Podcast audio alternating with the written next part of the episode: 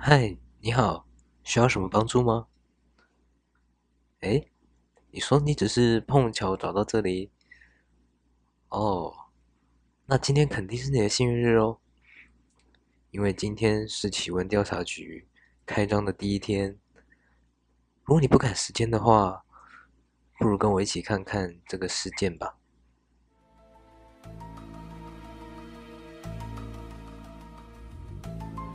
奇闻调查局 UMA 档案第一集：沙地下的秘密。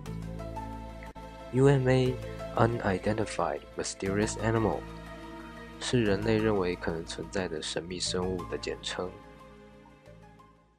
弗兰克导演的信。嗨，我叫弗兰克，我来自德国。事到如今。我还是难以相信当时所发生的事。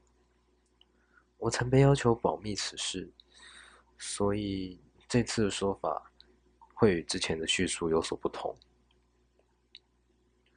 事情的起因是我因为在一九八八年时看到美国国际探险旅游博览会上的一个地方——巴丹吉林。那是一片位于蒙古附近的沙漠。哼。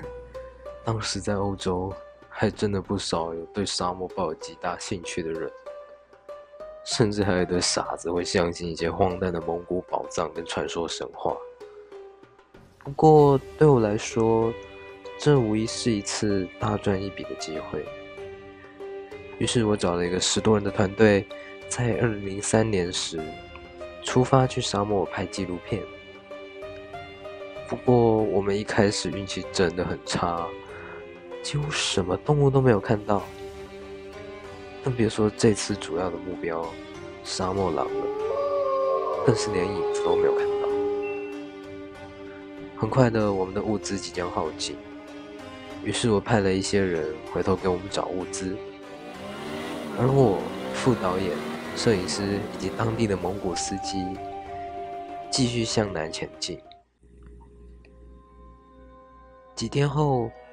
我们到了一座沙漠湖边，我那时就心想：啊，我们总算转运了。毕竟没有什么动物不需要水，对吧？果然，摄影师在湖边的大石头旁发现了沙漠狼的尸体，呃，而且还是一次三匹狼。司机顿时觉得不对劲，狼是如此机灵的动物。如果一只遭袭击，另外两只绝对有办法逃之夭夭，除非有猎人。更加诡异的是，天空乌云开始聚集，不久之后便下起了雨。这在沙漠中是难得一见的。虽然副导演跟司机看到眼前种种怪象后，觉得至少等雨停后再拍，但兴奋的我。才管不了这么多，甚至觉得拍到下雨的沙漠一定是难得的经验。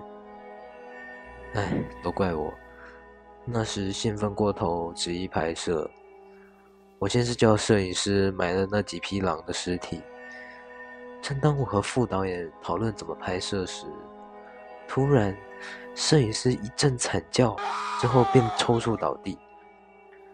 我吓得立刻上前急救。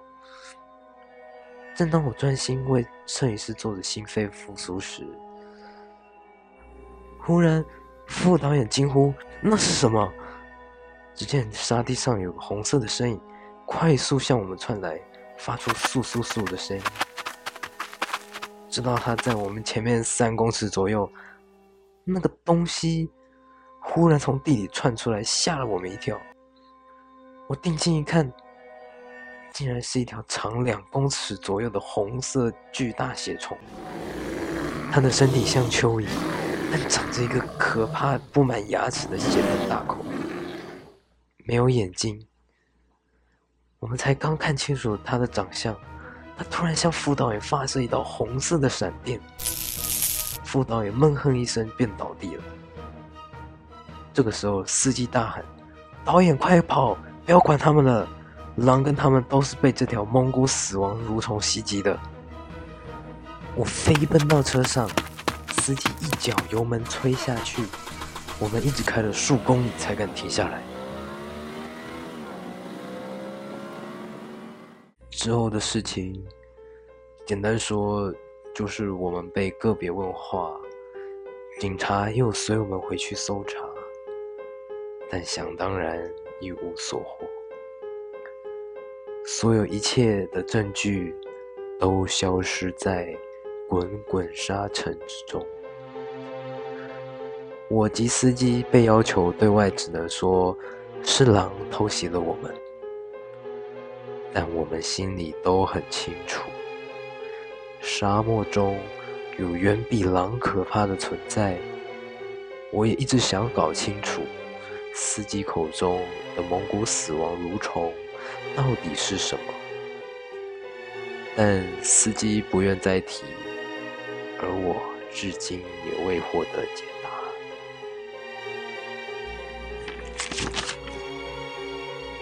以上是导演写给我们的信。经过调查局的努力，我们也找到以下资料：蒙古最伟大的领袖成吉思汗，他的陵墓从未被找到。当地传说他的陵墓是被一种神秘生物守护起来，可能正是所谓的蒙古死亡蠕虫。也就是说，如果找到这些虫，就可能找到成吉思汗的陵墓，下面一定有无数的蒙古文物与宝藏。而且根据成吉思汗所属的黄金家族传统，人要在肉身腐败之前入土为安。以当时的防腐技术，在六盘山离世的成吉思汗被埋葬的最远最远位置。可能就是弗兰克导演去的巴丹吉林沙漠附近。至于蠕虫的外形，当地的叙述与导演所述差不多。Okoi Kokoi 是蒙古语的称呼，意思是血肠之虫，因此他们又称为血虫。传说有关蒙古死亡蠕虫的这些事，是一九九二年的蒙古总理丹丁巴扎尔在与欧洲人交涉时，无意间透露出前面所说有关成吉思汗陵墓的事，以及这些蠕虫的长相。死亡蠕虫体长约一至三公尺，全身血色。长着恐怖的巨大口腔，而且满是尖牙。最可怕的是，它们能喷射毒液和发射闪电，接触到的人会立刻毙命。但这些欧洲人似乎只在乎一件事，就是找到蠕虫，便可以找到成吉思汗的陵墓。听到这。不知道你有什么想法吗？哦，你说这不过是一个骗人的故事啊？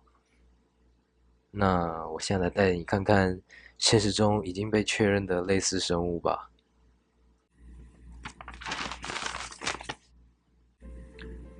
生物档案一：博比特虫。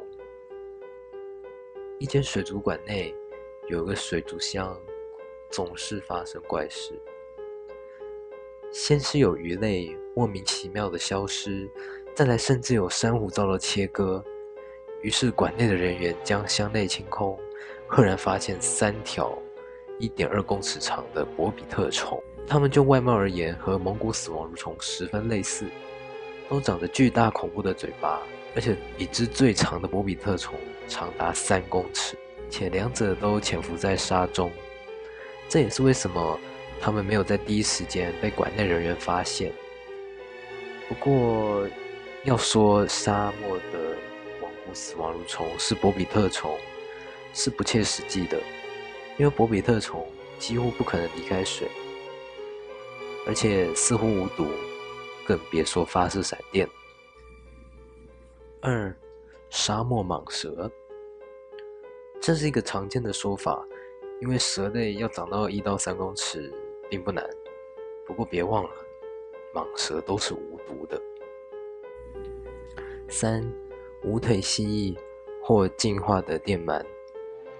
无腿蜥蜴是沙漠中的一种生物，它们其中的稀有品种的确含有剧毒，全身通红或者呈现蓝色，看起来确实很像一条巨大的蚯蚓。不过，没有人能确定它们能喷射毒液，而且它们的身形远远小于两到三公尺，只能说是人类被咬之后可能产生幻觉。那至于电鳗说呢，则是针对放电这项技能。我们已知非洲肺鱼，它们可以潜伏在非洲陆地之下长达数年，直到雨季才会出来觅食。虽然肺鱼不会发电，但假如某种电鳗也进化出这种能力，而且在导演的信里也说，当时有下雨。那么，电鳗也不完全是空穴来风。